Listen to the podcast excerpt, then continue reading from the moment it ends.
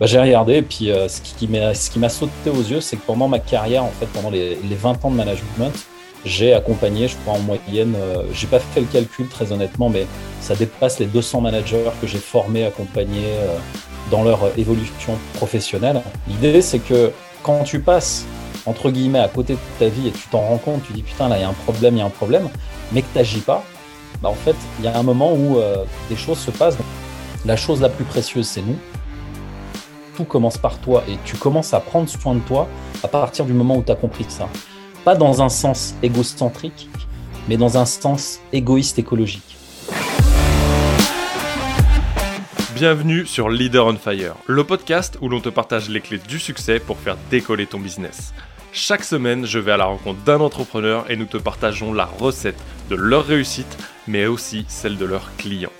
Ensemble, nous allons ouvrir ces portes pour t'aider à atteindre tous tes objectifs de manière concrète.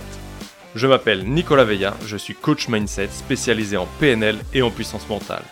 Mon but est d'accompagner les entrepreneurs d'aujourd'hui et de demain à dépasser leurs blocages, d'avancer sur leur vision de manière concrète en prenant le lead de leur vie tout en restant authentique et épanoui.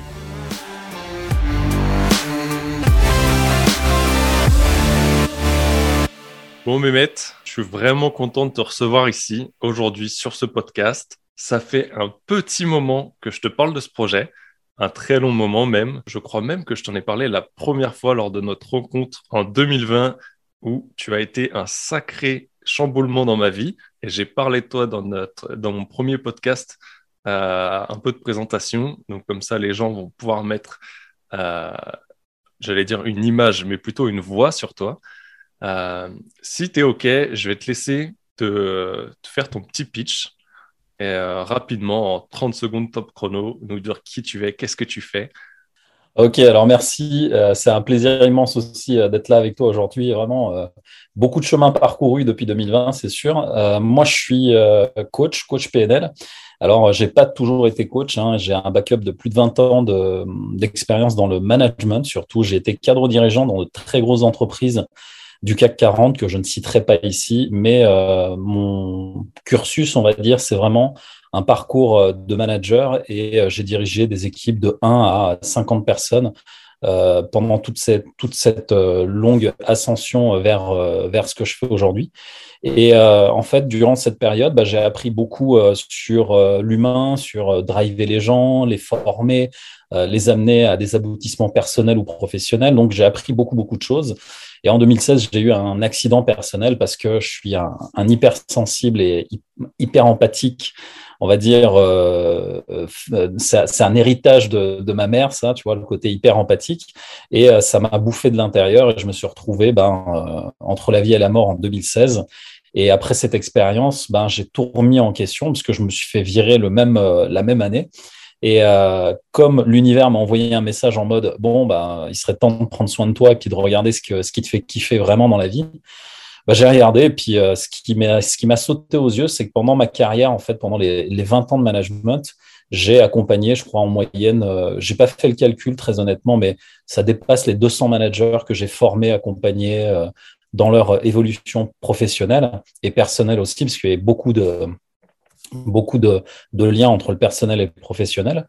Et du coup, bah, je me suis lancé en 2000, euh, fin 2016, début 2017, euh, en tant que coach PNL. Et aujourd'hui, je suis euh, coach pour les entrepreneurs. Pour ma spécialité, c'est le déblocage des croyances limitantes. Et notamment de la petite voix, tu vois, qu'on a dans la tête, ce, petit connard ou cette connasse intérieure qu'on a en nous, qui nous sabote pour réussir dans notre vie d'entrepreneur, ou autre, parce que, comme je te l'ai dit, le perso euh, est très lié au pro, parce que quand on euh, quand on n'a pas de résultat en fait en tant qu'entrepreneur, c'est que il y a quelque chose au niveau personnel profond euh, qu'on doit régler, et c'est ce chemin-là que j'ai fait depuis tout ce temps-là, depuis plus de cinq ans maintenant, et, euh, et aujourd'hui, bah, j'accompagne euh, des entrepreneurs justement dans cette voie-là où je me suis euh, moi-même découvert et spécialisé. Ok, ça dépasse 30 secondes, mais on dépasse 30 secondes. À chaque fois que tu sortais un truc, je dis ah c'est cool et en fait tu rebondissais tout seul sur la suite. C'est énorme. Euh, j'allais dire bah, d'où t'es venu ce déclic? Toi ça a été du gros moment à l'hôpital qui a été un moment intense pour toi et qui t'a permis de te remettre en question? En fait, c'est l'accumulation, tu sais, qui est arrivée euh, à ce moment-là, c'est-à-dire que mon corps a lâché parce que j'étais, euh, franchement, j'étais dans le formatage salarial. Euh, cadre, il faut savoir que quand tu es manager en France, tu es cadre euh, dirigeant, euh, pour moi, c'est de l'esclavagisme moderne. C'est-à-dire que tu arrives le matin 7 heures, tu sais jamais à quelle heure tu dois partir. Tu manges sur le pouce 30, 45 minutes, une heure, un sandwich vite fait, tu, manges à l'arrache. Enfin, tu as une vie complètement, comment dire, sclérosée par le travail. Et comme tu, passes ton temps là-bas, bah, dès que tu ressors de là-bas, en fait, du, du travail, bah, tu arrives chez toi, euh, tu es fatigué, tu pas envie de parler, tu es énervé. Donc, grosso modo, euh, je donnais tout dans mon travail et je laissais les miettes à, ma famille, ma femme, mes deux enfants, etc. Et j'ai fait ça euh, les deux, trois dernières années où j'étais justement sur un poste de directeur d'agence. je dirigeais 60 personnes. Il y avait, c'était colossal, quoi. Et donc, l'idée, c'est que quand tu passes entre guillemets, à côté de ta vie et tu t'en rends compte, tu dis putain, là, il y a un problème, il y a un problème, mais que tu n'agis pas, bah, en fait, il y a un moment où euh, des choses se passent. Donc là, moi, c'est mon corps qui a lâché. C'est-à-dire que quand je me suis retrouvé à l'hôpital, je me suis retrouvé à l'hôpital à cause d'un ulcère que j'ai pas traité. L'ulcère, mon médecin généraliste m'a dit pendant trois ans, vous devez soigner votre ulcère. Je l'ai jamais fait à cause du travail. Et en fait, j'ai bossé, bossé, bossé, bossé, bossé, et l'ulcère s'est propagé. Il a bouffé une partie de mon estomac ça a fait péter une veine dans l'estomac et je me suis retrouvé euh, euh, aux urgences entre ici et ailleurs. Quoi. Et en fait, tout ça, c'est quoi? C'est juste de la négligence, mais la négligence par rapport à soi-même. On s'écoute plus, en fait. On est constamment euh, la tête dans quelque chose, la tête dans le guidon, le travail, les enfants, et, tout passe avant moi, en fait. Et j'ai fait ça pendant 20 ans. Résultat, je me retrouve aux urgences. Tu vois, on, on est dans les soins intensifs, donc euh, tu es, 15 jours sous surveillance. Il y a des infirmières qui viennent te voir toutes les trois minutes pour euh, euh, voir si tu es toujours là. c'est compliqué, quoi. Et l'expérience fait que, tu vois, immédiatement, j'en prends pas conscience du fait que je dois m'écouter. 15 jours après, le médecin à l'hôpital me dit Monsieur, vous devez rester au minimum trois mois et au mieux six mois chez vous en convalescence on ne sait jamais, vous êtes sous suivi, on va vous suivre, etc. Qu'est-ce que je fais Au bout de 15 jours, je reprends le travail. Pourquoi? Parce que je suis directeur d'agence. Le téléphone professionnel que j'ai continue de sonner, même si je suis à l'hôpital. Euh, le patron que j'avais à l'époque, qui était soi-disant un ami, vient me voir. Oui, on a tel dossier, tu te rappelles, machin. Ça continue en fait, tu. Et au moment où je me dis, ça y est, euh, je vais reprendre le truc, mon patron me convoque dit écoute, euh, la boîte a des problèmes financiers. Euh, comme c'est toi le plus gros salaire, c'est à toi de partir en premier. Et là, après 15 jours aux soins intensifs, tu sais, c'est comme si euh, l'univers envoyait un message pour dire Hé, regarde, c'est à toi. On, appuie sur le bouton reset de ta vie, on remet à zéro et tu repars à zéro. Et en fait, je me suis retrouvé 15 jours après ça, donc quasiment trois semaines après l'hospitalisation et une semaine après m'être fait virer licencié. Là, j'ai 40 ans, deux gosses, ma femme qui a jamais travaillé parce que j'ai toujours eu des salaires confortables et je la remercierai jamais euh, assez parce que c'est la seule qui m'est soutenue dans cette aventure entrepreneuriale euh, que j'ai aujourd'hui en tant que coach PNL. Euh, tu te retrouves à 40 balais, deux gosses, toutes les emmerdes qui vont avec, les, les crédits, les machins, les, tu vois, tous les problèmes de fin de mois qu'un salarié a. Et là, tu te dis, et maintenant, je fais quoi? Et c'est là que les vraies questions arrivent, en fait. Tu vois, c'est là où tu te dis, qu'est-ce que je fais? Je continue, en fait, parce que tu es, un peu le. Tu vois, tu face à, un vide et tu sais pas où tu dois aller, en fait. Est-ce que je retourne dans le salariat? Mais là, c'est le carcan, c'est-à-dire tu vas retourner 7h, euh, 21h, euh, le stress, regarde ton état physique, si, si tu as lâché, c'est à cause de ça. Et de l'autre côté, ouais, mais si tu te lances dans l'entrepreneuriat, il n'y aura pas de salaire en fin de mois. Qu'est-ce que tu vas faire? Le pôle emploi, ça dure que deux ans. Euh, et tu vois, toute cette agitation, bah, il a fallu la gérer. Et les premières histoires que je me suis racontées, c'était t'es pas capable. Tu, n'y arriveras pas.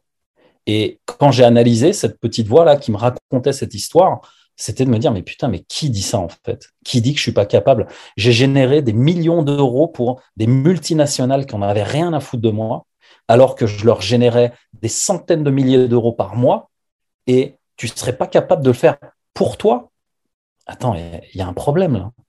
Et le problème, encore une fois, c'était moi. C'était l'histoire que je me racontais, comment je me la martelais tous les jours en me disant non, t'as vu, t'as pas fait ci, t'as pas fait ça. Et tu sais, quand, quand tu as vécu un événement traumatique comme ça, tu as du mal à mettre de la lumière dans tes zones d'ombre. Et en fait, ce qui est bien dans les zones d'ombre, c'est que dès que tu as mis la lumière dessus, ça disparaît. Et c'est un peu le principe avec la voix qu'on a dans la tête, c'est que l'histoire que tu vas te raconter en te disant je suis pas capable, si tu l'inverses en disant je suis capable car j'ai tous les atouts en moi et tu transformes ça, tu au fur et à mesure et tu reformules positivement les phrases, ben ça prend du temps, mais ça marche parce que là où j'ai euh, complètement en fait euh, switché, c'est également sur l'environnement. Parce que je me suis rendu compte que cette voix se nourrissait de l'extérieur. Et en fait, elle se nourrissait de quoi? Des gens bah, qui étaient soi-disant tes amis, mais euh, dès que tu n'as plus le statut social de directeur d'agence, tu sais, c'est des amis de statut social. Tu vois, c'est des gens qui disent Ah, ça y est, monsieur le directeur est là parmi nous. Ah, alors, comment tu vas, machin et tout. Attends, attends. Ah, on met ça là de côté, on revient sur, sur ces personnes qu'on pourra qualifier de toxiques si ça te va. Ouais, euh, tout à fait. Tu viens de balancer, je crois, une dizaine de pépites je, ne t'ai même pas interrompu parce que je voyais que tu étais lancé. Je... Ça fait un petit moment qu'on se côtoie, toi et moi, et je sais que ça part dans tous les sens et je préfère te laisser. Si tu devais partager la leçon, une seule, que tu auras tirée de, cette expérience à la suite de, ça, de, ton expérience à l'hôpital, tu viens nous partager plein de pépites de comment réagir, quelles étaient les situations face à toi, mais quelle est la leçon que tu en as tirée finalement de cette expérience? La leçon que j'ai tirée, vraiment, euh, il, y en a, eu beaucoup, mais la leçon que j'ai tirée, vraiment, la, principale, c'est que, euh, et tu vois, c'est un slogan que j'ai répété pendant toutes les années qu'on suivit, c'est la vie est courte. Et ça n'a jamais été aussi vrai que quand j'étais à l'hôpital.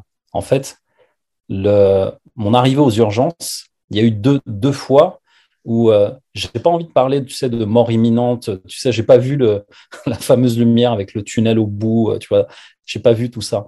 En fait, ce qui s'est passé, c'est que quand je suis arrivé aux urgences, on m'a fait une prise de sang. Et à la prise de sang, apparemment, je suis parti parce que je suis arrivé aux urgences. Il y avait une seule personne, l'infirmière, qui prenait le sang en fait. Et euh, au moment où elle m'a fait la, prise de sang, euh, c'est comme si en fait j'avais quitté mon corps, mais que je, enfin, j'étais plus là, quoi, en fait. Et euh, il s'est passé un temps, je ne sais pas combien de temps, et je me suis réveillé, et là, j'avais cinq médecins autour de moi en train de me secouer, dire Monsieur, monsieur, vous êtes là, monsieur. C'est comme si euh, quelqu'un avait coupé le fil et euh, ils avaient enlevé la lime, tu sais, l'alimentation, et il est plus là, mec. Et du coup, ce qui me fait penser que je suis parti un certain temps quand même, c'est qu'il y avait cinq médecins tu sais, qui étaient là en, en mode est-ce qu'il est mort en fait tu vois? Et, c'est ça qui m'a fait dire que. Et en fait, quand je repense à ce premier instant-là, c'est tout s'arrête comme ça en fait. Et la leçon, c'est que tout peut s'arrêter comme ça du jour au lendemain. Donc, qu'est-ce que tu vas faire maintenant? Et c'est un peu aussi le message, tu vois, de, de l'univers qui te dit, mais maintenant, tu fais quoi en fait? Est-ce que tu vas enfin commencer à faire quelque chose qui est aligné avec toi-même? Et deuxième moment où ça s'est passé, c'était une conversation avec, euh, avec mon père. Et pareil, j'ai raccroché après le téléphone et je suis parti en fait. Et j'ai eu deux moments comme ça où j'étais plus moi-même. Et cette expérience-là, elle me fait dire que, tu vois, déjà, vivre chaque moment intensément, chaque moment de ta vie, mais surtout, j'ai compris une chose, c'est que rien n'est plus important que moi. Alors, je sais que c'est très égoïste de le dire comme ça, mais quand je dis, tu sais, c'est pour ça que j'ai créé le slogan Tout commence par toi, c'est parce que au moment où je me suis lancé dans l'entrepreneuriat, je me suis dit, cette entreprise, de toute façon, quoi que tu fasses, tout doit commencer par toi. Si toi, tu fais pas les choses, si toi, euh, je sais pas, euh, tu tu fais pas euh, les vidéos, si tu fais pas du réseau social, si tu fais pas des posts tous les jours, tout ce que tu fais, ça commence par toi. Alors, s'il y a bien une chose que j'ai compris, c'est que si je commence à prendre soin de moi et que je m'écoute plus intérieurement, ben, je me connecte mieux aussi à toutes ces énergies qu'on a en nous, tu vois, qui sont connectées à quelque chose de plus grand. Et en fait, c'est cette connexion que j'ai trop négligée pendant tout ce temps-là. Et là, je me rends compte avec le recul que c'est précieux, en fait. Et ce côté précieux qu'on a dans, dans, la vie qu'on a, en fait, euh, en nous, c'est simplement de dire que oui, il y a une vie, bien sûr qu'il faut travailler, bien sûr qu'il faut s'engager à faire des choses, mais à aucun moment tu ne dois oublier qui tu es, ce que tu fais et que tout ce que tu fais, ça commence d'abord par toi. Que ce soit ta santé, faire du sport, manger euh, correctement, etc. Et ça, c'est des choses que j'avais complètement arrêté de faire pendant 20 ans. Imagine, tu es dans un formatage. Tu sais, c'est le fameux, euh, le fameux mode avion dont tout le monde parle. Tu es en mode avion, en fait. Tu vois, tu vas au boulot le matin, tu reviens le soir, euh, métro, boulot, dodo, et à la fin, impôt, parce que du coup, tu es bien taxé aussi. Et, au final, qu'est-ce qui se passe? Ben, tu te rends compte que tu as passé 20 ans comme ça. Et, alors? Et en fait, tu, visais, tu, vivais que les week-ends et tu vivais que 5 semaines de vacances par an. Et encore, si tu n'étais pas dérangé par le téléphone pendant tes vacances. Tu vois et tout ça, en fait, ça m'a appris que la chose la plus précieuse, c'est nous. Tout commence par toi et tu commences à prendre soin de toi à partir du moment où tu as compris ça pas dans un sens égocentrique, mais dans un sens égoïste écologique. Parce que, un peu comme dans l'avion qui se crache, si l'avion, en fait, au moment où il se crache, tu sais, la fameuse consigne, quand un avion est dépressurisé et que les masques à oxygène tombent, c'est le masque, c'est d'abord sur toi si tu veux pouvoir sauver l'enfant qui est à côté de toi. Donc, il y a un moment, je me suis dit ça, ça doit changer. Et euh, l'hyper empathique que j'étais, j'étais complètement dans la croyance de faire plaisir aux autres tout le temps. Et en fait, ça, c'est ce qui a provoqué tout ces, cet accident, mon hospitalité. C'est ça, en fait. C'est que j'ai toujours laissé passer soit le travail, soit la famille, soit les amis, soit peu importe. Je veux dire, euh, à chaque fois qu'il y avait un truc, c'était moins important que moi. Et donc, il y a un moment où il faut dire stop à tout ça et te dire que toi, tu es la chose la plus importante dans ta vie. Et c'est pas égoïste de dire ça. Parce que plus tu es en amour avec toi-même, plus tu résonnes l'amour, plus tu as euh, de l'estime pour toi, de la confiance en toi, et plus tu vas pouvoir en fait la rayonner, la faire partager aux autres. Et ça m'a pris quand même 40 ans pour le comprendre. Donc je suis un peu lent à la détente, j'avoue. et euh, les, tests de l'univers sont arrivés comme ça euh, successivement. Et je pense que le test final, enfin, c'est peut-être pas le dernier d'ailleurs, mais ça a été un des, gros tests, justement, le passage à l'hôpital pour que je puisse me rendre compte de tout ça. Et c'est une leçon finie en 4, 5, 6 pépites, c'est ouf. Euh, mais c'est tellement ça. tu vois, tu parlais d'être empathique et de toujours laisser passer les autres avant. Euh, je remarque aujourd'hui, euh, on sait toi et moi que je suis pas un empathique. On sait aussi qu'on peut en prendre une partie. Euh, je le ressens aussi pleinement des fois où tu vas pouvoir accepter des projets euh, pour X ou Y raison, des fois pour faire plaisir, des fois parce que c'est des potes. Et finalement, tu sais que ça te bouffe soit intérieurement en tant qu'empathique, soit aussi ça peut bouffer ton énergie. Et ça, c'est un truc qui est hyper important et je te remercie de l'avoir souligné. Euh, et, ça permet de rebondir sur, euh, sur ce que tu nous disais tout à l'heure, sur ces personnes euh, qui étaient tes amis. Je fais des guillemets avec mes doigts pour ceux qui ne le voient pas. et finalement, tu te rends compte que c'était des personnes qui pouvaient être toxiques pour toi, entre guillemets, ou qui le sont devenus à l'issue. Ce qui s'est passé, en fait, c'est que l'exemple que j'ai eu, c'est mon meilleur ami. À l'époque, c'était un, ça l'est toujours, hein, je crois. J'ai pas, pas eu de nouvelles depuis, mais euh, ça l'est toujours, je pense. C'est un gros gros entrepreneur. C'est quelqu'un en fait qui est beaucoup plus jeune que moi. Et à l'époque, euh, il a une boîte euh, dans le BTP où il fait bosser énormément de monde, plus de 30 personnes, je crois. Il a également un magasin de meubles où ils vendent des meubles orientaux, enfin un truc très gros aussi. Et en parallèle, il fait du business avec la Chine, il importe et il exporte, tu vois, des meubles, enfin plein de choses. Et c'est un gros, un gros faiseur de business ici sur Toulouse.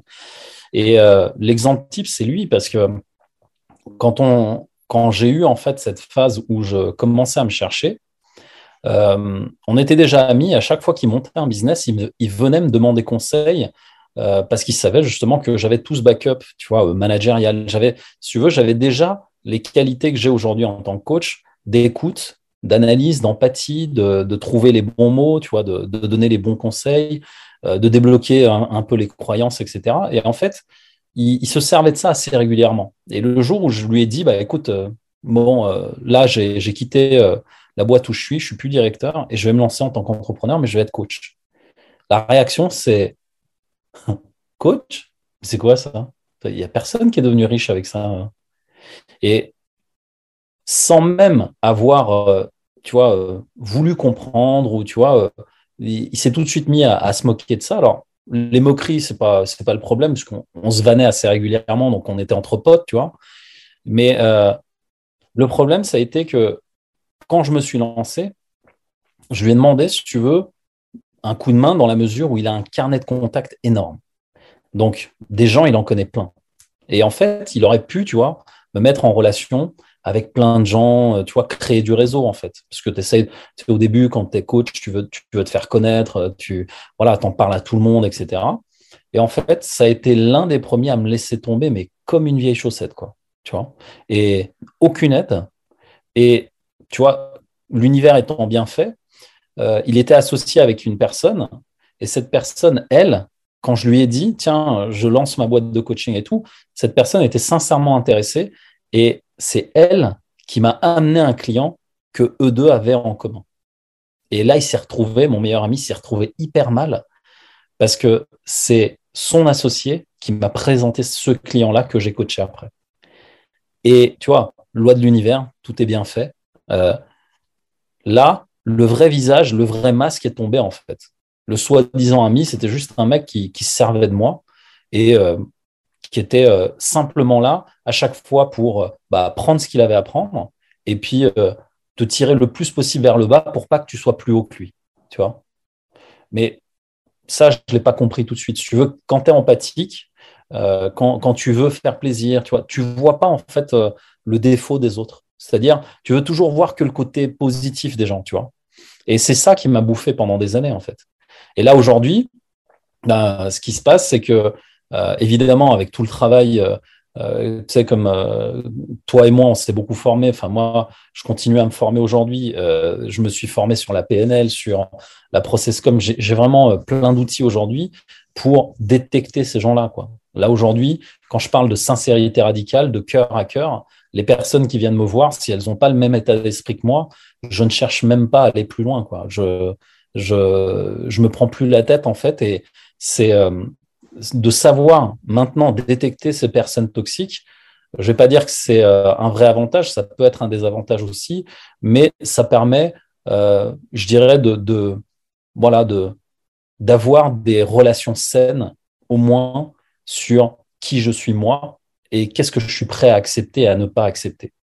Et, euh, et c'est vrai que cette période-là, ben, tu sais, un peu comme quand tu prends une grappe de raisin comme ça, tu la secoues et tu as tous les, raisins un peu pourris qui tombent et il n'y a que les meilleurs qui restent. Et franchement, aujourd'hui, de cette ancienne vie euh, du salariat, euh, j'ai dû garder une ou deux personnes max. Deux, deux. Je me reconnais, mais tellement là-dedans. moi, j'ai eu la chance que le tri se fasse tout seul. Euh, et, que j'ai pris un choix radical de jamais demander d'explication. J'avais vraiment, pour moi, le temps était trop précieux, comme tu l'as dit. Euh, j'ai pas vécu ton expérience. Euh, moi, ça été suite à une blessure et à la perte de beaucoup de personnes.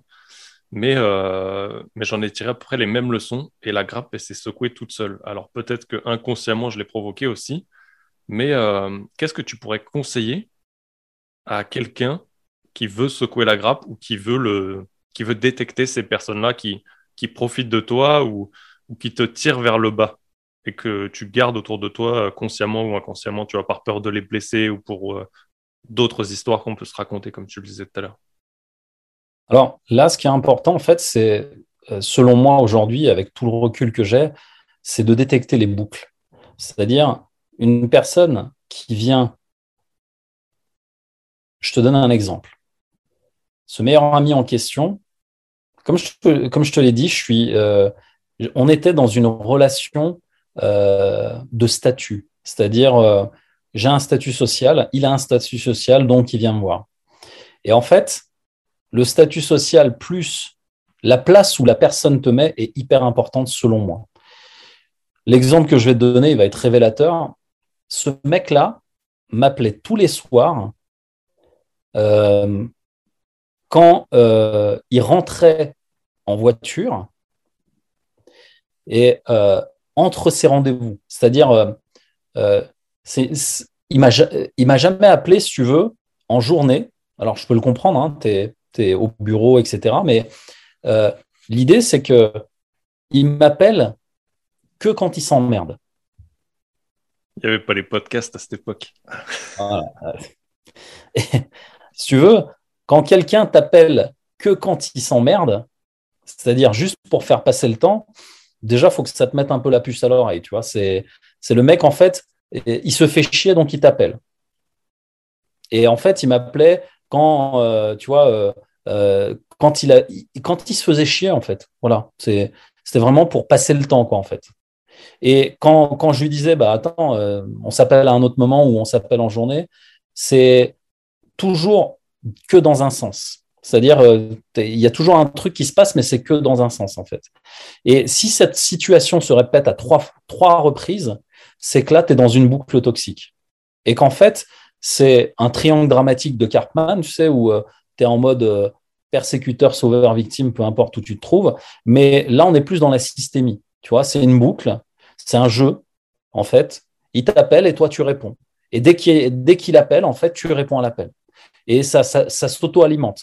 Et au-delà de trois fois, et que tu te rends compte qu'il y a un certain déséquilibre, ça marche que dans un sens, c'est-à-dire que la personne, elle est là que pour prendre, bah là, il faut, il faut péter la boucle. Et euh, arrêter, en fait, euh, d'être dans un, dans un, comment dire, dans, dans un cercle vicieux où tu es, toi, toujours en train de donner, alors que l'autre est toujours en train de prendre. Alors, ça a l'air très basique comme ça, tu sais, c'est un peu euh, les, jeux d'amitié comme ça, mais en fait, cette boucle systémique, on s'en rend pas compte quand on pense que l'amitié est sincère. Et la sincérité radicale, ben, c'est de savoir dire les choses aussi. Et si euh, j'avais, j'avais osé lui dire arrête de m'appeler quand tu t'emmerdes et appelle-moi quand tu as envie de faire des choses, bah, peut-être que j'aurais vu son vrai visage. Mais j'étais dans le jeu avec lui et je ne comprenais pas en fait. Et je voulais pas le voir. Ça. Mais euh, c'est ça, mais clairement, même euh, pour, pour, se projeter, ça peut être la, la personne qui t'appelle toujours au même moment pour un coup de main, voilà, demander toujours les mêmes choses, comme tu disais tout à l'heure, de, de toujours profiter peut-être de tes soft skills, de tes compétences, de, ton savoir-être, de, ton hard skill, ouais, compétences ou savoir-être, de toujours venir te chercher pour des travaux, euh, pour combler du temps. Euh. Et ça. on est d'accord, c'est quelque chose que on l'a autour de nous. On l'a, j'en ai eu des nombreux. Euh, le mec qui va passer à chaque fois qu'il a une pause ou avant d'aller au taf, juste pour prendre un café parce que bah, il sait qu'il a un laps de temps d'un quart d'heure avant de niquer son train, mais il vient pas voir le reste du temps. Et bizarrement, quand toi tu l'appelles, Mm. Il n'est pas dispo. Il n'est pas dispo. Et il n'est jamais dispo. Il n'est jamais dispo. Il est jamais dispo. C'est ça. Et c'est pour ça que je dis que ça marche que dans un sens. À chaque fois que moi j'appelais, ouais, ouais, non, mais je te rappelle, hein, et il rappelle jamais le mec. Tu sais, c'est lui en fait qui décide quand. Euh, c'est non, ça, c'est pas écologique. Et euh, une amitié sincère, c'est quelqu'un qui va. Euh, alors après, chacun, tu sais, il y a des mots qu'on appelle des mots valises. Euh, tu vois, quand tu dis une chaise, tout le monde sait ce que c'est une chaise. Tu vois, quatre pieds, un dossier, tu t'assois, tu as les fesses sur la chaise, tu sais ce que c'est. Mais quand tu parles d'amitié, amitié, c'est un mot valise. Tu mets ce que tu veux dedans. Donc, c'est à toi de définir c'est quoi l'amitié. L'amitié aujourd'hui, pour moi, c'est la sincérité radicale. Si tu n'es pas en fait dans cette sincérité avec moi, on peut pas être amis. Et surtout, c'est d'avoir, tu sais, euh, c'est euh, dans des moments où en fait tout va mal dans ta vie, c'est d'avoir justement dans ces moments-là de voir la ténacité de la personne à rester ami avec toi. Et franchement, je pense qu'on a, on a tous vécu à un moment ou un autre dans nos vies comme ça, des moments challengeants. Et c'est là où tu vois les vrais. Parce que les vrais, en fait, ils te jugent pas, ils te disent comment est-ce que je peux t'aider? Les autres, ils vont dire, mais t'aurais dû faire ci, t'aurais dû faire ça, pourquoi t'as pas dit ci, pourquoi t'as pas fait ça, tu vois. Non. Sinon, il se transforme en Gérard Majax, ninja et disparition. Ouais, voilà, c'est un peu ça le délire. c'est un peu ça le délire. Donc, euh, chacun met ce qu'il veut dans l'amitié, mais aujourd'hui, pour moi, l'amitié, ça résonne en sincérité radicale. Euh, c'est bien pour ça qu'on est devenus amis, hein, c'est qu'on est plutôt cash l'un envers l'autre. Et, euh, tu vois, quand, tu es dans cette simplicité, tu vois, être sincère, ça a l'air très simple, mais c'est pas facile pour tout le monde. Parce que beaucoup de gens préfèrent continuer à se mentir, surtout quand ils sont dans ce formatage, tu sais, de vie salariale, de, tu vois, de, quand, quand, tu es là-dedans, moi j'ai été 20 ans là-dedans. Donc, euh, tu vois, aujourd'hui, j'en reviens parce que j'ai beaucoup travaillé sur moi, mais euh, j'en reviens et je peux comprendre, tu vois, que les gens ne voient pas ça de l'extérieur. Moi, je ne l'ai pas vu pendant 20 ans. Et quand tu en sors, tu te dis, en fait, c'est comme, tu sais, c'est euh, comme quand tu vas, sais, comme dans Matrix, où à un moment, dans le dernier épisode de Matrix, as Neo et Trinity sont dans l'avion, comme ça, tu dans le vaisseau spatial, et à un moment, Trinity, elle, monte comme ça, elle va au-dessus des nuages, tu vois. Et en fait, c'est comme si tu arrivais au-dessus des nuages, tu vois le soleil, tu dis putain, mais en fait, il y a de l'air pur ici, tu sais, avant de retomber dans la matrice, tu vois, et il y a vraiment ce côté-là, en fait. Et quand tu sors de tout ça, tu dis ah ouais, en fait, euh, j'étais là-dedans pendant euh, tout ce temps-là. Et là, encore une fois, tu vois, moi, je suis resté là-dedans pendant 20 ans. Pourquoi? Parce que c'est l'histoire que je me racontais. Ouais, mais tu comprends, faut pas perdre, faut pas, t'as des amis, on va essayer de garder une bonne relation. Mais fuck, c'est pas une bonne relation en fait. Le mec, il est toxique pour toi, il tire vers le bas, il veut surtout pas que tu grandisses dans ton business, dans ta tête, dans. Non, non et tu es dans cette relation toxique-là. Donc. donc voilà quoi. Au bout de trois, si vous voyez qu'au bout de trois fois, ça marche que dans un sens, là, il faut se poser des questions, mais sévèrement, sur la relation amicale. Franchement, je pense qu'il y en a beaucoup qui vont pouvoir réécouter ce podcast pour noter tous les tips, surtout si tu es au volant. Euh, pour revenir un peu euh, à ta partie de, de coach aujourd'hui, je sais que tu es aussi conférencier, tu as aussi intégré mhm. un, parcours de, mentorat en tant que toi, euh, en tant que mentor. Tu as beaucoup évolué depuis qu'on s'est rencontrés. Euh, je sais que je te l'avais, euh, je te l'avais balancé celui-là, parce que j'ai, j'ai eu le plaisir de faire partie des personnes que tu as accompagnées à l'issue de cette petite immersion, du coup, où, tu m'as créé pas mal de déclics. Il y a des choses que tu as acceptées depuis, comme ce côté mentor, et, ça me fait grave plaisir. Grâce à toi. Ouais, pas que, mais peut-être en faire partie. Ok, je l'accepte. Qu'est-ce que tu aurais aimé savoir avant de te lancer? Waouh Qu'est-ce que j'aurais aimé savoir avant de me lancer Ah oui, un truc hyper important. Et euh, hyper important en fait, mais euh, tellement, euh, enfin, c'est tellement évident et hyper important que je ne l'ai pas fait. Ce que j'aurais aimé savoir, c'est que quand tu te lances, peu importe le domaine, hein. aujourd'hui je suis coach PNL, c'est valable dans tout autre domaine peu importe le domaine dans lequel tu te lances, c'est la chose la plus importante que j'aurais aimé savoir, c'est celle-là, c'est que j'aurais voulu qu'on me dise tout de suite, prends un coach, même si tu n'as pas les moyens. Prends un mentor, même si tu n'as pas les moyens. Prends un prof, même si tu n'as pas les moyens. Prends une formation, même si tu n'as pas les moyens. Prends un livre, même si tu n'as pas les moyens. Et en fait, quand j'ai commencé, je quitte la boîte où je suis, j'ai quand même un pécule d'argent, tu sais, euh, on me verse une indemnité, enfin bref, je ne suis pas complètement à poil, tu vois, j'ai deux ans de pôle emploi et j'ai aussi euh, un peu de liquidité, des économies qu'on avait fait pour pouvoir euh, être tranquille quand même un certain temps. Et la connerie que je fais, c'est que je me dis, OK, je vais me mettre à mon compte, je vais être coach et tout.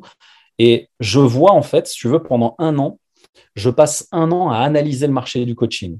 Donc, je vais voir tous les plus grands du marché, euh, je vais analyser leur stratégie, je vais regarder comment ils travaillent, etc., etc.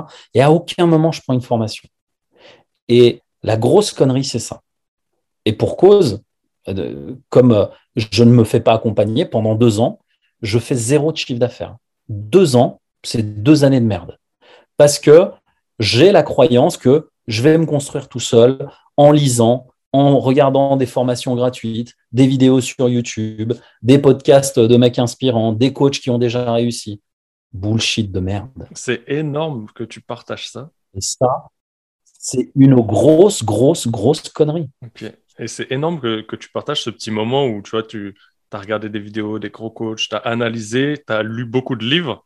Mais mm. est-ce que tu as pris le temps à ce moment-là d'appliquer chaque chose que tu lisais dans les livres? L'analyse, trop d'analyse paralyse. Tu connais l'adage euh, d'un des célèbres mentors qu'on partage tous les deux.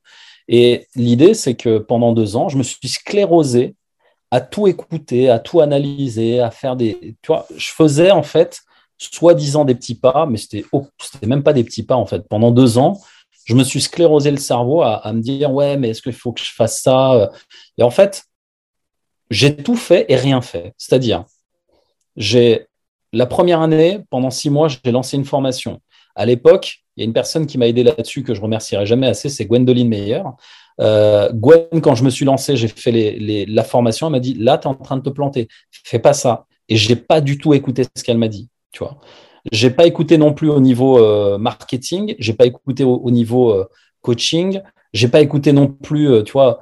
Je faisais tout en mode attends, j'ai 20 ans d'expérience, je vais quand même y arriver, quoi, tu vois. Mais non, mec, non. S'il y a un endroit, euh, s'il y a un marché sur lequel tu n'as aucune connaissance, prends l'un des meilleurs, même si tu n'as pas les moyens, va prendre de l'argent à tes amis, ta famille, fais un truc, mais fais-le intelligemment. Et ça, c'est l'inverse d'intelligent j'ai fait pendant deux ans que des conneries. Et là où ça, c'est pour ça que j'en tire pas, euh, tu vois, j'ai pas de regrets là-dessus. Ça a été une grosse leçon. Et comme je le disais au début, je suis un peu lent. Il m'a fallu deux ans pour comprendre que il fallait investir sur un coach. Et au bout de deux ans, j'ai investi sur un coach, euh, un business coach, et j'ai jamais été aussi heureux de, donner, de donner 6 000 euros en une fois comme ça à un coach. Tu vois, euh, qui, m'a aidé en fait euh, à atteindre mes premiers 10 euh, 000 euros de chiffre d'affaires. Et franchement, avant lui, j'aurais jamais réussi à le faire, quoi, en fait. Et on a l'impression comme ça que c'est 6 000 euros, ça peut être énorme, machin et tout. Mais en fait, quand tu veux réussir dans quelque chose, il n'y a pas d'autre moyen que d'investir sur toi, en fait. Et je dis bien sur toi. Tu peux investir sur ta boîte, mais avant d'investir sur ta boîte, investis sur toi. Et ça, c'est le truc que j'aurais aimé qu'on me dise au départ, parce qu'au départ, en fait, euh, il y a, tu sais, la période euh, de lancement, c'est la période où tu es le plus challengé intérieurement au niveau de tes peurs. Quand tu es fraîchement entrepreneur ou que tu veux te lancer dans l'entrepreneuriat, tu sors du salariat, tu as toutes tes peurs, tu as tout, en fait, ton environnement qui joue contre toi. Il euh, y a tes, proches qui te disent Ouais, mais tu vas te retrouver sans salaire, mais si, mais ça. En fait, tu dois gérer ta peur, mais tu dois également gérer la peur des autres. Et moi, j'ai eu ça bah, avec l'entourage, mes parents, ma femme aussi qui flippait un petit peu parce qu'on a deux enfants, évidemment, tu vois, c'est normal. Et tu dois gérer toutes ces peurs plus tes peurs à toi. Donc, en fait, même si tu as de l'argent, tu as peur de l'investir. Et ça, c'est une grosse, grosse connerie que j'ai faite au début. J'aurais dû prendre cet argent, aller trouver l'un des meilleurs coachs du marché et dire, vas-y, apprends-moi. Et en fait, si le mec fait déjà 100 000 euros par mois, c'est qu'il a déjà une formule pour t'apprendre à le faire. Et la première chose que j'ai appris avec ce coach, c'est justement, encore une fois, de me débloquer, de m'enlever mes, croyances limitantes. C'est de reprogrammer mon cerveau à la réussite, au succès, au leadership, de reprendre euh, le leader que j'étais à l'intérieur de moi, la personnalité que j'avais, de mettre ça en avant, de montrer comment je pouvais amener des résultats aux autres et de travailler en profondeur, en fait. Et c'est la première chose qu'on a faite.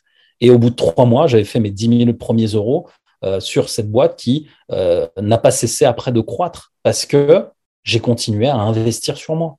Et ça, c'est, selon moi, la leçon numéro un que tous les entrepreneurs, que peu importe le secteur, hein, coaching, euh, dropshipping, ce que tu veux. Aujourd'hui, il y a des jeunes, putain, mais je vois des, des success stories de jeunes. Moi, et, quand je dis jeune, je suis pas vieux, attention. qu'on soit clair. J'ai 44 ans, mais quand je vois euh, des jeunes entrepreneurs dans le dropshipping, tu as Yomi Denzel, le gamin, il a 28 ans ou 30 ans, je crois. Il y en a un autre, là, je sais plus, il est dans l'immobilier, il a, il, a, il a 29 ans. Enfin, les mecs, ils sont déjà millionnaires, tu vois. Pourquoi? Parce qu'ils ont compris très tôt qu'il faut se former, euh, qu'il faut rien lâcher, parce que s'il y a une deuxième leçon à donner là-dedans aussi, c'est que euh, ce qu'il faut, et ça, je pense qu'il faut être clair aussi là-dessus, c'est quand tu te lances dans l'entrepreneuriat, dis-toi bien que le nombre d'échecs et de tartes dans la gueule dans la journée est supérieur à la moyenne salariale. Et là, il faut être clair, c'est que chaque fois que tu es entrepreneur, chaque fois que tu lances un business, le nombre d'échecs et de tartes dans la gueule, de noms que tu vas te prendre, euh, il est incommensurable. Et je vais te donner un exemple simplement sur les, clients, en fait, c'est-à-dire le nombre de clients euh, que, j'ai eu, en fait, finalement. Euh, j'ai signé, pendant deux ans, en fait, j'ai signé zéro. Mais pendant deux ans, j'ai coaché plein de gens gratuitement. Et en moyenne, je n'ai pas fait le calcul, mais en moyenne, ça représentait pas loin de, allez, euh, peut-être 600, 600 personnes, donc 300 la première année, 300 la deuxième année. 600 euh, personnes, en moyenne, c'est le nombre de personnes où j'ai eu un entretien et je me suis pris une veste.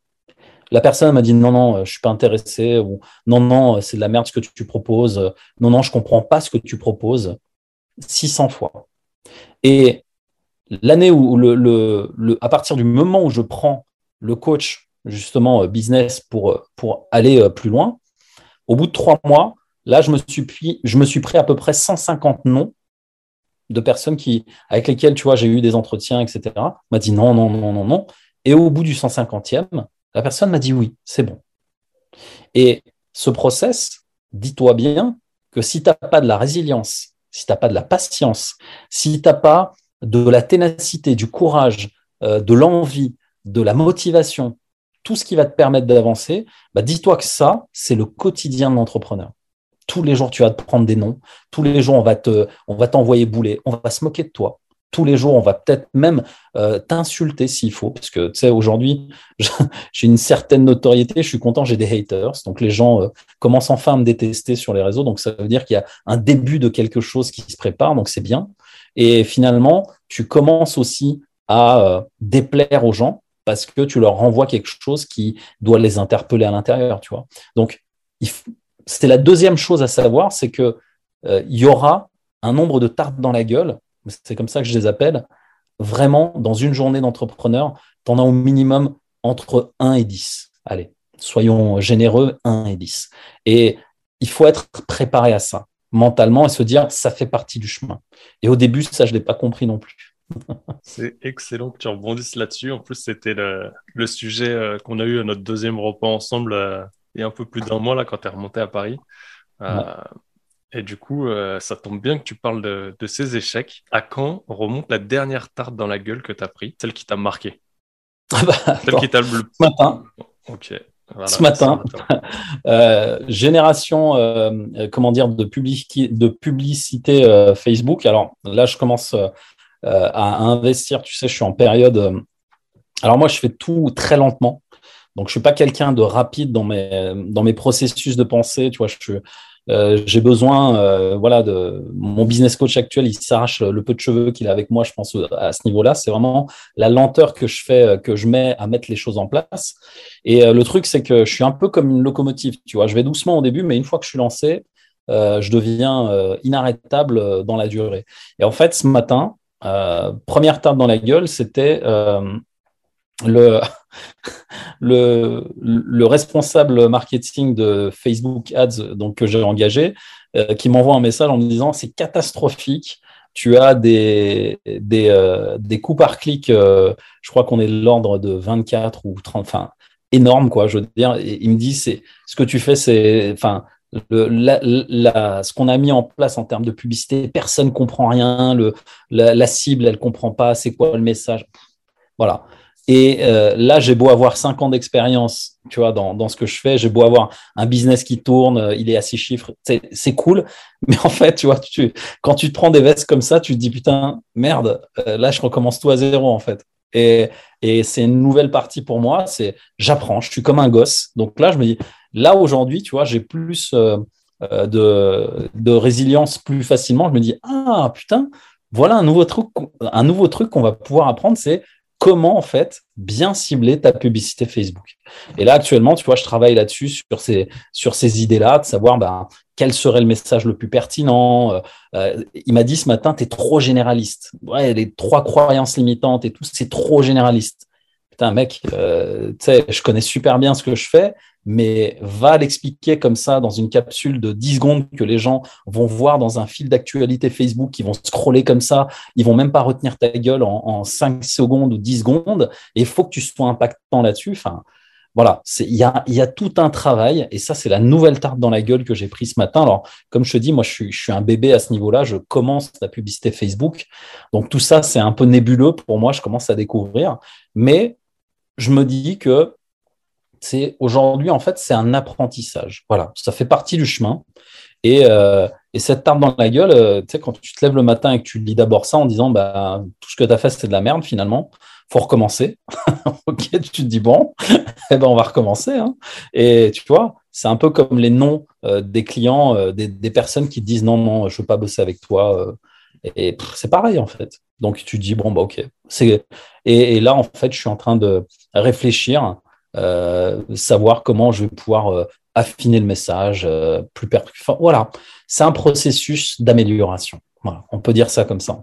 C'est énorme. En fait, pour résumer, tu as dit deux choses qui étaient importantes. La première, et je vais bien la glisser, c'est que tu as mhm. réussi à générer déjà un business à six chiffres sans générer de publicité et que tu t'y attelles seulement maintenant au bout de cinq ans. Comme quoi, ça. tous ceux qui pensent qu'il faut de la pub partout et qu'on publie ta gueule à tire l'arigot en craquant du fric pour rien, ça ça marche pas. Et crois-moi, j'ai essayé de le faire avant lui. j'ai dépensé beaucoup de fric pour rien. Je vous en parlerai peut-être. Je vous en parlerai sûrement. ça peut faire le, sujet d'un très bon podcast. Là, il y, a un bon sujet. Mais il y a un bon sujet. La deuxième, c'est que finalement, en fait, ce cumul d'échecs t'a fait réaliser que, au lieu de devoir et broyer du noir, en fait, tu as rebondi direct en disant Ok, c'est de la merde, je vais refaire quelque chose différemment. C'est ça. Mais de recommencer. Ouais, recommencer, ouais, bien sûr. Et est-ce que tu arrives à en tirer une, leçon supplémentaire par rapport aux autres échecs d'avant? Bah, En fait, la leçon, c'est que c'est pas le bon résultat attendu. C'est-à-dire que euh, je mets plus d'émotion en fait. Et le secret, il est là. C'est-à-dire que la plupart du temps, euh, ce qu'on fait, et c'est normal, c'est le cerveau humain, il est fait comme ça, c'est que quand tu as une situation qui arrive, d'accord, tu prends ta bagnole le matin, d'accord? La voiture, tu la démarres, tous les matins, il n'y a aucun souci, et un matin, tu la démarres, il y a le voyant de l'huile qui s'allume.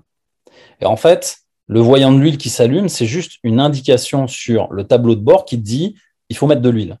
Et par interprétation et surtout par extrapolation, euh, si tu es dans l'émotion, tu peux très bien dire Oh putain, merde, il n'y a plus d'huile. Oh, il faut que j'aille chez le garagiste. Il faut que j'achète de l'huile. Il faut. Oh, mais c'est pas possible. Putain, pourquoi ça m'arrive à moi? Pourquoi maintenant? Là, j'ai un rendez-vous. Je peux. Et en fait, tu peux soit aller dans cette extrapolation-là en mettant toutes ces interprétations et ces émotions là-dedans, soit tu peux dire simplement c'est une information sur le tableau de bord, il manque de l'huile.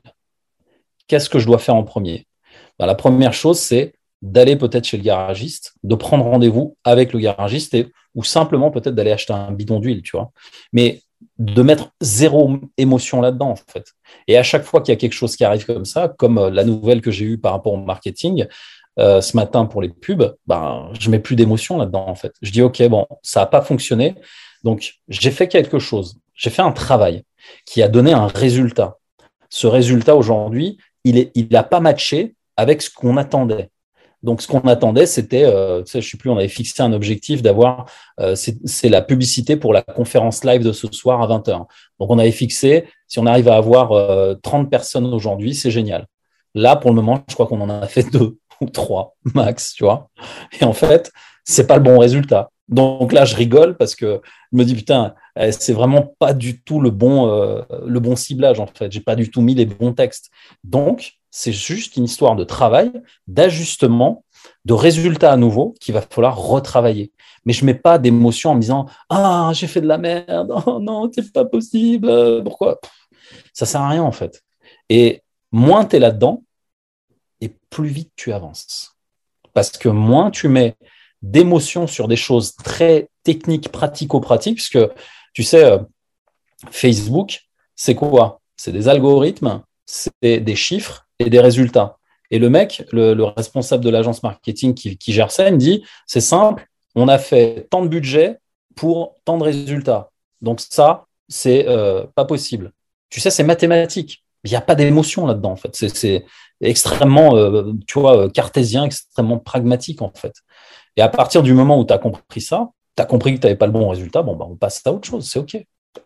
Et, je réessayerai autre chose demain jusqu'à ce que on trouve le bon angle d'attaque avec, euh, le, je dirais, euh, par rapport à moi, par rapport à ma cible, euh, les personnes que j'accompagne, etc., etc. Donc, c'est un processus, voilà. Ça prend du temps et il faut affiner. J'anticipe des, des, questions éventuelles parce que je pense que pour toi et moi, aujourd'hui, c'est devenu un, un mécanisme inné, un peu comme conduire une bagnole. Comment tu fais pour ne pas mettre d'émotion justement à l'instant présent sur ce genre d'échec Qu'est-ce que tu conseillerais du coup euh, en premier tips, tu vois, sans on peut pas faire un accompagnement en ligne non plus, parce que je sais que c'est un processus qui est assez long, mais mm. déjà peut-être la première chose à faire pour s'en rendre compte, parce que peut-être la personne va, va mettre une première émotion et plus elle va le faire et plus elle va l'anticiper pour euh, la retirer. Mais qu'est-ce que tu conseillerais dans ce cas-là, dans, un premier temps? Sur, sur cet exemple précis, on, va prendre un exemple euh, même euh, plus généraliste. Chaque événement, en fait, la première des choses que tu dois retenir, c'est que chaque événement arrive pour toi et pas contre toi. Ça, c'est la première chose. C'est une leçon que je n'ai pas compris tout de suite. Alors que Tony Robbins, tu vois, ça fait euh, sept ans que je le suis. Cette phrase, Tony Robbins, il la martèle, je crois, à chacune de ses conférences, à chaque fois qu'il parle. Et cette phrase, je viens juste de comprendre la signification, en fait. C'est-à-dire que peu importe ce qu'il arrive, c'est un message sur le tableau de bord, en fait. Ça n'arrive pas contre toi, ça arrive pour toi, en fait. Et à partir du moment où tu as compris ça, euh, je vais te donner un tips euh, que tu connais aussi. En PNL, on appelle ça les positions de perception. L'idée, c'est, tu sais, c'est comme si tu jouais à Call of Duty, mais que tu n'es plus en personnage numéro un. Tu sais, c'est comme si tu regardais la map d'en haut. Et l'idée, c'est t'extraire de la situation et de détecter finalement l'émotion, s'il y a une émotion qui monte. Changer juste ton emplacement par rapport à la situation. Donc, si par exemple, euh, tu es en conflit avec quelqu'un, tu as cette personne, elle est en face de toi, et cette personne, un moment où, tu la vois, tu sens monter une émotion de colère, et au lieu d'aller dans la colère, ben, si tu prends ce qu'on appelle en PNL une position méta. Tu sors un peu euh, comme du jeu, tu sais, tu te mets en, haut de la map comme ça, tu n'es plus en, premier first personnage, tu sais. Là, en fait, tu vois deux personnes avec un sujet sur lequel ils ne sont pas d'accord. Voilà. Et ce sujet-là, encore une fois, c'est une information sur le tableau de bord, ça arrive pour toi et pas contre toi. Donc, si ça arrive pour toi et que ça te donne de la colère, c'est d'aller voir en fait en quoi ça t'apporte de la colère. Et surtout, quelle est, parce qu'en en PNL, on parle souvent d'intention positive, c'est quoi l'intention positive derrière? Pour faire simple, si tu as quelque chose comme ça qui t'arrive, la première des choses, c'est de te demander qu'est-ce qu'il y a de bon à prendre et à apprendre là-dedans. Et là, je vais te donner, comme, euh, comme je te l'avais déjà donné auparavant, les trois questions magiques du filtre à particules. Qu'est-ce qui dépend de moi? Qu'est-ce qui ne dépend pas de moi? Et qu'est-ce qu'il y a de bon à prendre et à apprendre dans ce que je suis en train de vivre ici et maintenant? Et ça, c'est fondamental parce que le ici et maintenant, c'est le momentum qui t'empêchera d'aller dans tes croyances limitantes. Pourquoi? Parce que les croyances limitantes, elles sont soit dans le passé, soit dans le futur. Le passé, parce qu'elles vont te reconnecter à une histoire qui n'existe plus, qui est une référence et pas une résidence. Il faut pas y habiter là-bas, parce que c'est des histoires que tu te racontes. Et le futur est la projection d'un moment présent que tu n'as pas encore vécu, qui va, lui, te créer de l'anxiété. Les deux sont toxiques. Et si tu restes ici et maintenant, plus rien de tout ça n'existe. Et là, tu es dans le momentum. Qu'est-ce qui dépend de toi? Qu'est-ce qui ne dépend pas de toi? Et qu'est-ce qu'il y a de bon à prendre et à apprendre dans ce que tu vis ici et maintenant? Bon, bah, je crois que cette pépite, elle est lâchée et elle est terrible. Euh, je la connaissais déjà, mais je pense que ça va en aider beaucoup s'il l'applique. Euh, j'ai mis longtemps à l'appliquer et pourtant ça faisait longtemps que je l'avais. Toi-même, tu sais, tu me l'as répété souvent. La seule chose que je peux te conseiller, c'est de te repasser les deux dernières minutes, de les écrire sur un post-it parce que le meilleur plan d'action doit tenir sur un post-it et il en fait partie. Putain, on a fait un gros tour, c'est juste énorme. Tout à l'heure, tu, tu parlais de de te former, euh, d'investir sur toi. Est-ce que, euh, comme ça, quelqu'un qui veut se lancer, quelqu'un qui est déjà lancé aujourd'hui, quelles ressources tu lui recommanderais aujourd'hui? Peut-être un livre, euh, une formation, quelque chose qui t'a marqué, qui t'a servi ou un truc qui te fascine en ce moment? Qu'il y a quelque chose que tu as envie de, partager, que tu recommanderais? Alors déjà, la lecture, ça c'est évident. Je veux dire, aujourd'hui, tous les, les grands de ce monde, n'y a pas un mec à succès euh, qui n'a pas lu un livre. Donc euh, aujourd'hui, si tu lis pas au moins 30 minutes par jour, euh, tu n'es pas dans la course. Ok. Et du coup, est-ce que tu as un livre que tu recommanderais parmi. il y a deux livres, et je vais te donner deux livres de mes mentors principaux. Un qui est américain, que tout le monde connaît, c'est le livre qui a un peu changé ma vie aussi par rapport à la PNL. C'est grâce à ça que j'ai vraiment impulsé la PNL en moi. c'est le livre de Tony Robbins, Pouvoir illimité. Euh, je pense que beaucoup de gens connaissent. Et le deuxième, c'est euh, mon mentor, euh, un de mes mentors principaux en France, c'est Steve Abdelkarim, by Steve, sur les réseaux sociaux. c'est celui qui a écrit Karma Sutra. Donc, il a écrit une première version, une deuxième, et là, il y a une version collector. Donc, je ne saurais que trop vous la recommander. C'est un mec ultra puissant. Il est énormissime. Et, après, ben, au niveau formation, enfin, trouvez-vous des coachs, des mentors, Trouvez-vous quelqu'un pour vous former dans le domaine euh, que vous voulez, mais surtout trouvez des personnes qui soient alignées avec vous, vos valeurs, et, euh, ne regardez pas le prix. Euh, souvent, le prix, en fait, c'est le, premier rempart psychologique, la première croyance limitante qui bloque en fait l'accession à vos ambitions et surtout à votre abondance intérieure.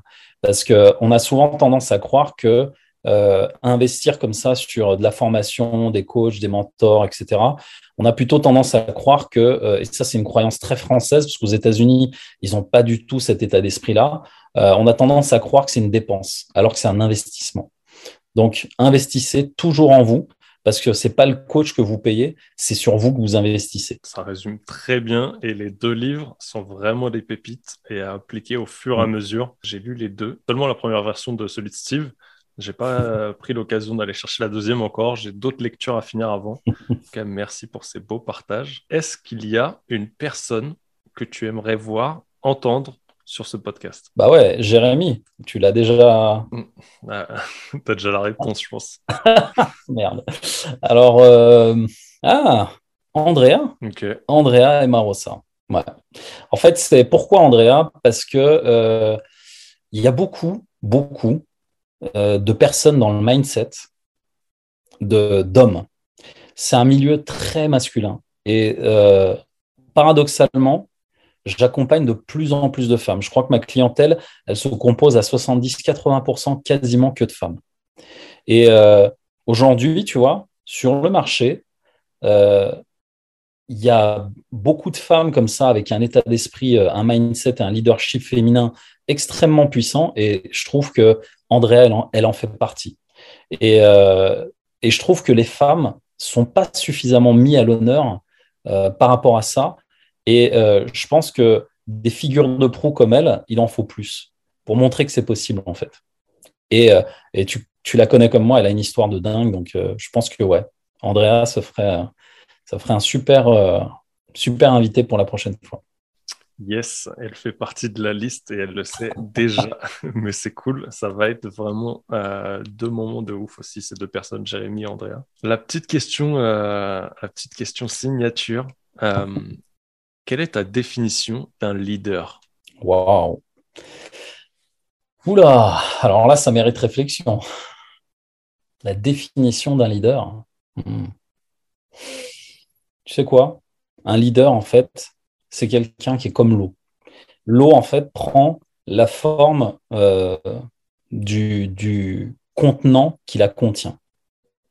Et en fait, un leader, euh, c'est quelqu'un qui sait, qui sait à peu près prendre toutes les formes pour pouvoir emmener grâce à sa puissance, puisque on a l'impression que l'eau comme ça, euh, tu sais, en bouteille, elle est inoffensive.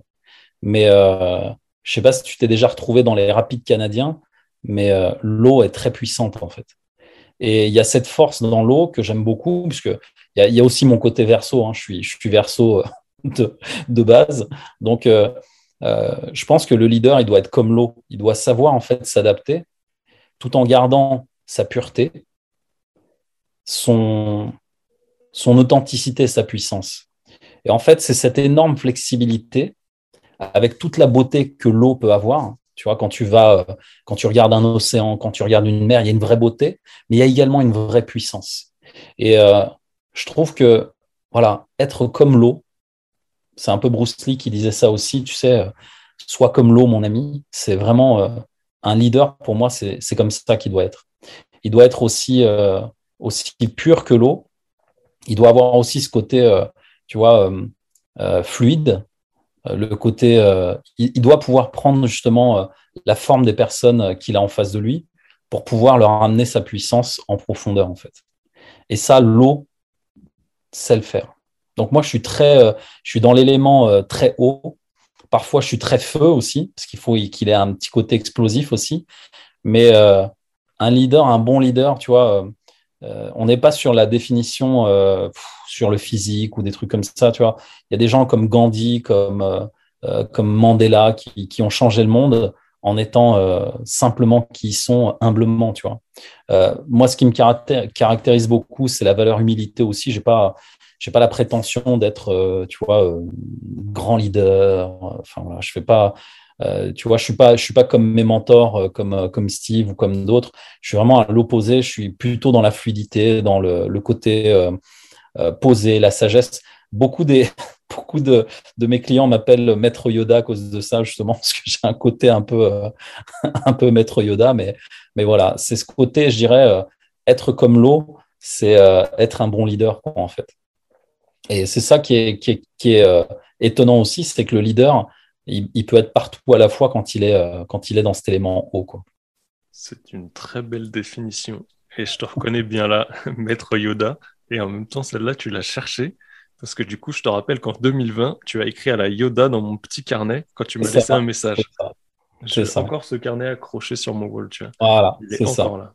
Tu vois Et inconsciemment, je crois que j'avais pas pensé à ça, mais inconsciemment, ça m'a renvoyé à ça. Ouais. Tu vois. Bah, carrément. Putain, merci. Euh, tu as lâché beaucoup de pépites, as lâché, euh, tu nous as partagé beaucoup de choses sur toi et je t'en remercie. Euh, merci à toi. J'espère que le podcast vous a plu en tout cas.